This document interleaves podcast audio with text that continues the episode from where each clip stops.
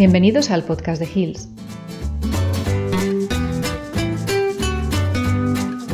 En este episodio, Marisa Palmero, acreditada en medicina felina por ABEPA y directora del Hospital Gatos, explica las bases del diagnóstico y el tratamiento de la urolitiasis felina.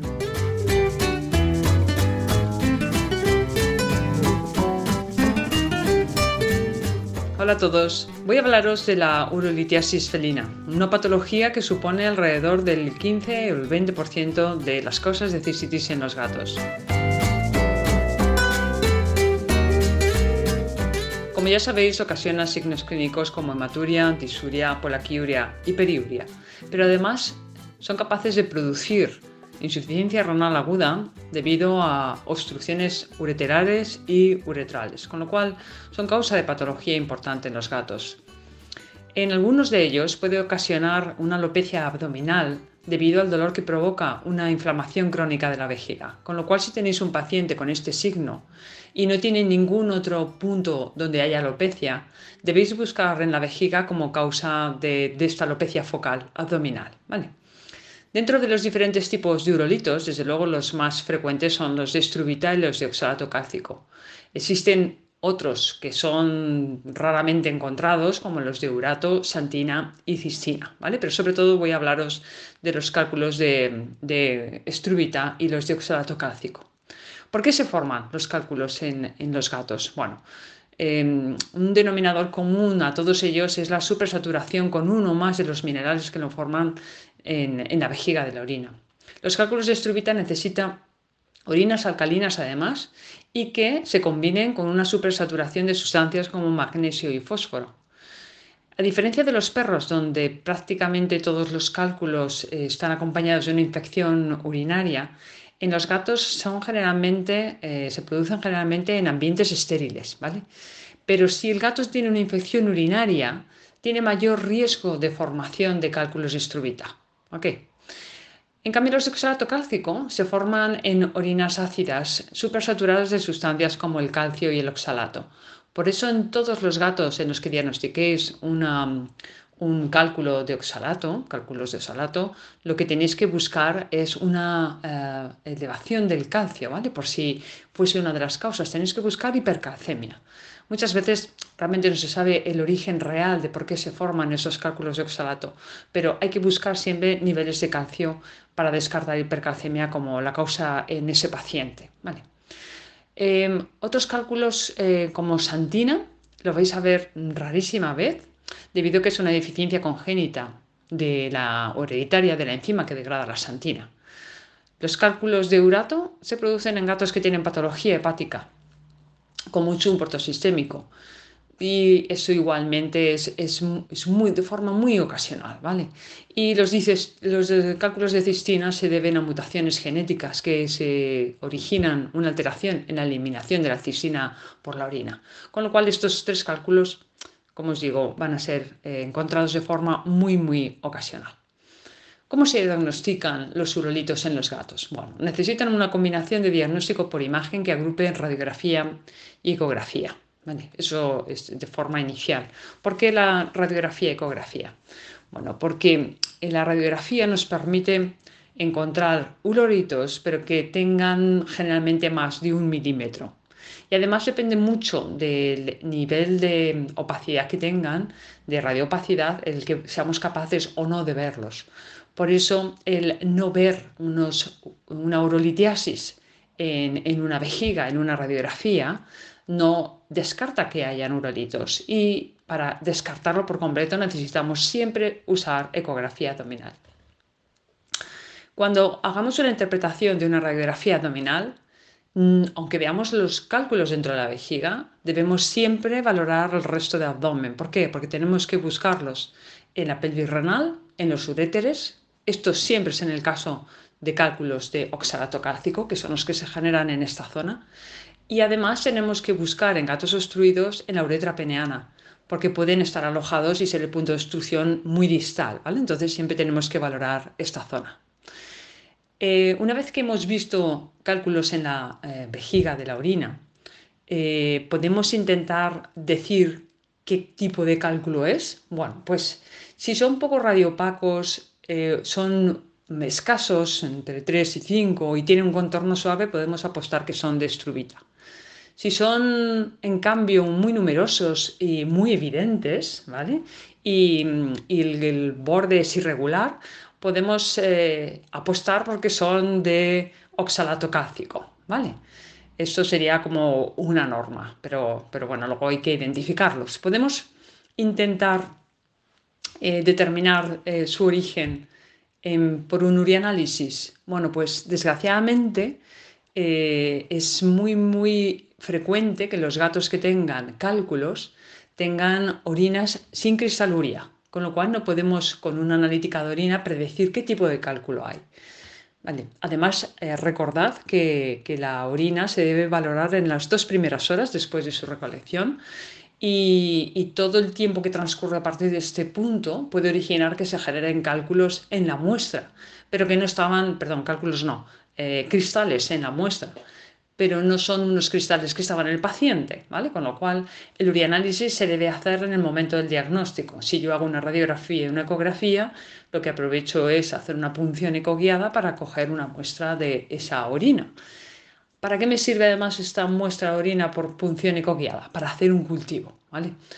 Em, los em, la mayoría de los eh, urolitiasis van a ser estériles, pero algunas de ellas van a ir acompañadas de una infección urinaria, ¿vale? Y es muy importante saber qué patógeno está ahí y hacer un antibiograma y dar un antibiótico específico para, tratarlo. Con lo cual, os vuelvo a recordar, haced una punción ecoguiada con un urianálisis y un cultivo de orina en los gatos que tengan urolitiasis. Vamos al tratamiento. Eh, ya tengo mi paciente diagnosticado, sé que tiene una urolitiasis, eh, ¿puedo iniciar un, tratamiento dietético o he de pasar directamente a la cirugía? Bueno, em, pues lo primero que se debe hacer es un ensayo dietético, ¿vale? Em, ¿Cómo se realiza? ¿Y por qué se realiza? Porque cuando veo un, urolito en la vejiga, como os he dicho, puedo intentar adivinar en función de sus eh, rasgos radiográficos o su número o su contorno, puedo intentar determinar si es estrubita o de oxalato, pero no lo puedo confirmar en la mayoría de los casos. Los distrubitas sabéis que pueden ser disueltos administrando una dieta restringida en magnesio, fósforo y proteína y que inducen un pH ácido. Bueno, pues si eh, damos esta dieta y en unas semanas revisamos y ha desaparecido, nuestro paciente tenía unos cálculos de estrubita y hemos conseguido eh, eliminarlos. ¿vale? Si mi paciente les damos esta dieta y sigue teniendo los cálculos, pues este debe requerir un procedimiento quirúrgico. ¿Cómo se hace? Eh, ¿Cómo es el protocolo del ensayo dietético? Eh, cuando se inicia una dieta de disolución de eurolitiasis, la disolución generalmente de los cálculos de se produce de forma rápida entre la primera y la cuarta semana. En los gatos con infecciones puede extenderse durante más tiempo, de ahí la importancia de hacer cultivos, ¿vale? Y saber que nuestro gato tiene o no una infección. A las dos semanas de haber iniciado la administración de esta dieta de forma estricta, ¿vale? No pueden tomar ningún otro alimento, se debe hacer una radiografía, un seguimiento radiográfico para valorar si está resultando eficaz, ¿vale? Si el tamaño de los urolitos, porque recordad, en radiografía sí podemos medir el tamaño del urolito, no en ecografía, en ecografía no nos es útil, pero en radiografía sí podemos ver el número y su tamaño. Bueno, pues si a las dos semanas de iniciada la terapia dietética valoramos, hacemos una nueva radiografía y si el tamaño de los urolitos se ha reducido, continuamos con la terapia dietética. ¿vale? Si el tamaño de los eh, urolitos no ha cambiado, debemos comprobar que la dieta que hemos prescrito se está tomando de forma eh, perfecta, o sea, no se está dando ningún otro premio, no se mezcla con comida húmeda diferente, ¿vale? Porque eso altera sus propiedades, ¿vale? Si la dieta se está administrando de forma apropiada, entonces debemos proceder a su extracción mediante diferentes técnicas quirúrgicas. Disponemos de varias técnicas quirúrgicas para la extracción de aquellos cálculos que no pueden ser disueltos mediante una dieta, como son los de oxalato cálcico y los de santina.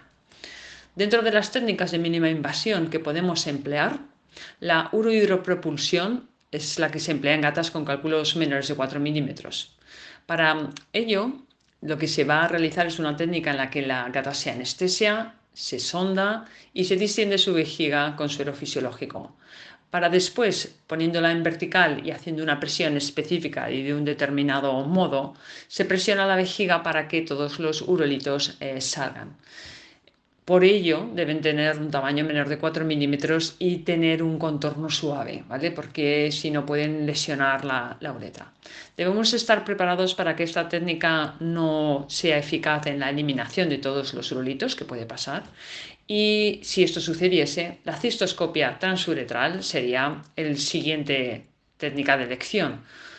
Eh, se emplea en gatas con cálculos menores de 4 milímetros y si son cálculos mayores, se puede pasar una fibra eritotripsia por el canal de trabajo para poder fragmentarlos y poder extraerlos posteriormente. ¿vale? Es una de las técnicas eh, ideales en, las gatas. Cuando estamos hablando de un macho, o bien en el caso de que no se disponga de una fibra eritotripsia, se puede realizar una técnica de cistoscopia laparosistida, ¿vale? que permite la exploración de la vejiga a través de un abordaje laparoscópico y permite incisiones mínimas a través de las cuales se introduce un cistoscopio y se extraen los urolitos de forma sencilla. La cirugía abierta se utiliza cuando ninguna de las anteriores opciones de mínima invasión es posible.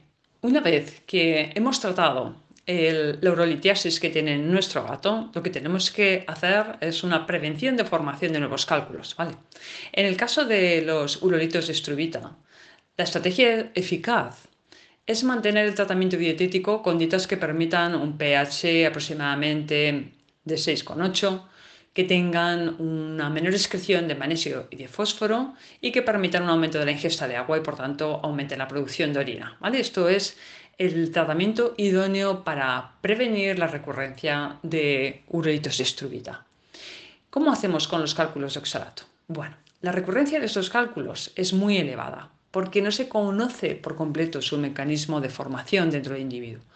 Si hay consenso en que para reducir la probabilidad de su formación tenemos que disminuir la concentración de calcio y oxalato en la orina, administrando dietas específicas para eso.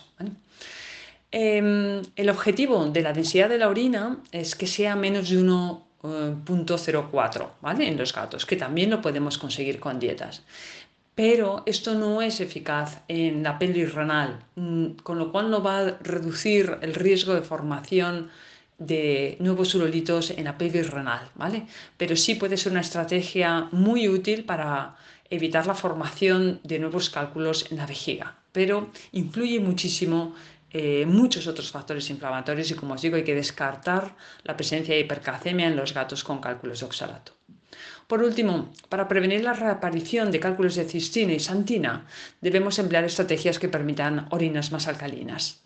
Bueno, habéis eh, escuchado un montón de información sobre el diagnóstico y tratamiento de las urolitiasis felinas. Recordad que los signos eh, de las cistitis son similares entre todas ellas, que necesitamos un diagnóstico que incluya imagen mediante radiografía, ecografía, más analítica de orina y cultivo y que la primera estrategia es siempre antes de una cirugía un tratamiento dietético. Bueno, un abrazo a todos. Adiós. Y hasta aquí este episodio sobre urolitiasis en gatos. Esperamos que te haya resultado interesante y te animamos a escuchar otros podcasts de Hills.